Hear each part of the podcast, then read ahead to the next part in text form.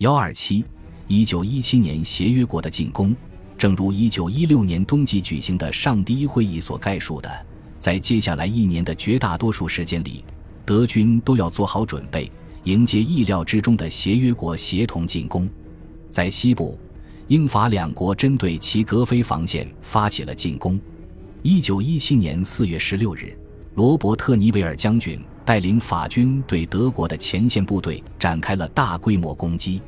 德国的前线部队范围很广，从南部的阿拉斯延伸向了苏瓦松，向东则到达了雷姆斯。但是，作为阿鲁贝利西行动的一部分，德国放弃了其前线部队，并据守在齐格菲防线混凝土与钢铁浇筑的要塞和碉堡之后。四天之内，他们就瓦解了尼维尔的攻势。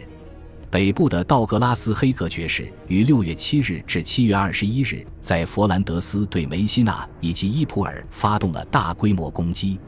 但由于黑格的部队又一次缺乏奇袭的策略和凝聚力，且行军所经之处刚刚被撤退的德军焚毁，所以他们只得以在初期有所斩获，随即就又陷入了佛兰德斯的泥浆和血泊之中。但黑格并未泄气。七月三十一日。他对伊普尔展开了第三次进攻，然而黑格的部队并未因此摆脱困境。四十万伤亡的数据验证了德国弹性纵深防御的实力。兴登堡和鲁登道夫虽然为帕斯尚尔战役惨痛的伤亡人数感到震惊，却还是为自己在西线防守策略上取得的成果而沾沾自喜。在东部，俄罗斯前线也爆发了可怕的战役。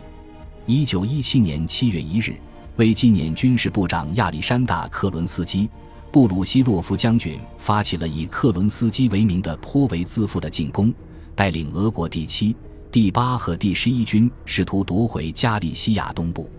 起初，随着哈布斯堡第二和第三军从德涅斯特河撤退，一切都在按照计划推进。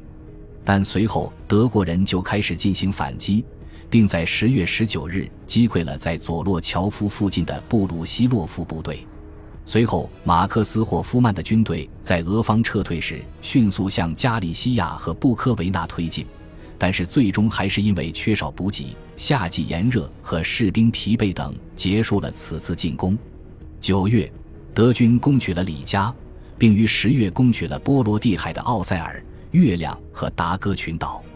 一九一七年十一月六至八日，布尔什维克党在弗拉基米尔·伊里奇·列宁的带领下，在俄国首都夺取了政权。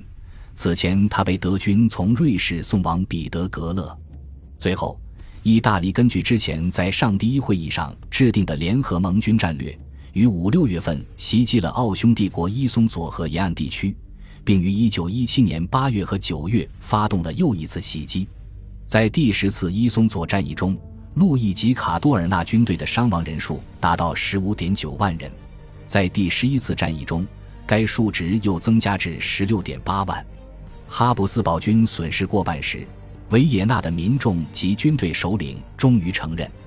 尽管二元军主制不会再让损失扩大，却也无法在没有德国帮助的情况下赢得战争。